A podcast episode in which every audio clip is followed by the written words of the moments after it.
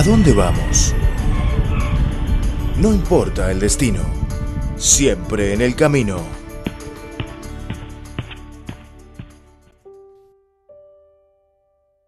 Hola, ¿qué tal queridos amigos? Bienvenidos a Dónde Vamos, un espacio cultural de Radio Internacional de China. Les saluda Francisco Li desde Beijing. En agosto de 1980 se estableció en Shenzhen la primera zona económica especial de China. 40 años después, el pequeño pueblo de pescadores se ha convertido en una de las ciudades más desarrolladas de China. En el programa de hoy vamos a conocer Shenzhen y explorar su pasado y presente mágico. La actividad humana en la zona actual de Shenzhen se remonta a más de 6.700 años, desde el periodo neolítico. En el año 214 a.C., el emperador Yingzheng de la dinastía Qing unió a China por primera vez en la historia. Como primer emperador, fusionó Nanhai, Guilin y Xiangjun y reubicó a 500.000 personas de las llanuras centrales de China hacia el sur para impulsar el desarrollo. Shenzhen, que pertenecía a Nanhai, empezó a integrarse en la cultura de las llanuras centrales de la dinastía Qing. Durante la dinastía Song, Shenzhen se convirtió en un centro importante para el comercio marítimo, especialmente en la venta de sal y especias. La industria de las perlas comenzó a despegar en la dinastía Yuan. Los primeros registros conocidos que llevan el nombre de Shenzhen datan de 1410 durante la dinastía Ming. Los ciudadanos locales llamaban a los desagües de los arrozales Zhen. Shenzhen significa literalmente desagües profundos, porque área solía estar atravesada por ríos y arroyos, lo que se mantiene en la actualidad con profundos desagües en los arrozales. En 1573 se estableció el condado de Xin'an, que fue el predecesor del actual Shenzhen y Hong Kong. Nantou, la sede del condado, era un centro comercial que se ocupaba para la venta de sal, de especias y arroz. Cuando terminó la época de las dinastías imperiales de China, el condado de Xin'an retomó el nombre de condado de Bao'an. Durante la guerra de resistencia antijaponesa, Nantou fue ocupada por tropas niponas y el gobierno de condado se trasladó temporalmente a condado de Dongguan en 1938. En 1953, la cabecera de condado de Bao'an se trasladó hacia el este hasta el municipio de Shenzhen. El ferrocarril Guangzhou-Kowloon pasaba por Shenzhen. La industria y el comercio comenzaron a prosperar y surgieron comunidades de residentes. En marzo de 1979, el gobierno central y provincial de Guangdong decidió cambiar el nombre de condado de Bao'an por la ciudad de Shenzhen, y para ese noviembre, la ciudad fue ascendida a prefectura directamente gobernada por la provincia. En mayo de 1980, Shenzhen fue designada como la primera zona económica especial por el Comité Central del Partido Comunista de China y el Consejo de Estado. El 26 de agosto del mismo año, el Comité Permanente de la Asamblea Popular Nacional aprobó su estatus de zona económica especial.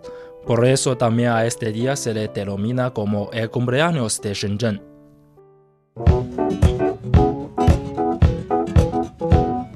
¿Qué necesitan las plantas? Sol. ¿Qué necesitan los peces? Agua. ¿Qué necesitamos nosotros? Una vida colorida, con música, sol y amor.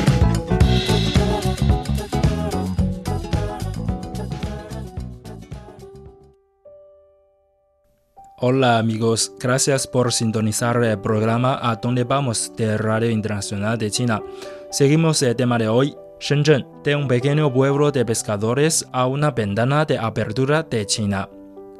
Hace 40 años, cuando China estableció la zona económica especial de Shenzhen, algunos extranjeros críticos pusieron en duda su futuro. Cuatro décadas después, Shenzhen, una aldea de pescadores, se ha convertido en una metrópoli que alberga a 13 millones de habitantes con un PIB que alcanza los 2,69 billones de yuanes. Alrededor de 388,89 mil millones de dólares. La valiosa experiencia de desarrollo que ha ganado la ciudad sureña de Shenzhen desde 1980 es fundamental como experiencia para otras áreas. Además, su desarrollo ha ofrecido al mundo un vistazo de la vitalidad del progreso de China y su compromiso con la reforma y la apertura. En la actualidad, Shenzhen alberga ocho empresas de la lista Fortune 500, incluidas Huawei, Tencent y China Merchant Bank, que ocupa el tercer lugar en la parte continental de China en términos de número de corporaciones de este tipo. Mientras tanto, la ciudad es considerada como un motor para el desarrollo de la gran área de la bahía de Guangdong, Hong Kong, Macao, lo que se traduce en un vibrante grupo de ciudades de clase mundial. Con respecto a la cultura y el turismo, Shenzhen, una de las ciudades turísticas más importantes y rentables de China, cuyo ingreso anual de divisas por este rubro alcanza los 5.118 millones de yuanes, es considerada la capital de los parques temáticos y la innovación turística chinos.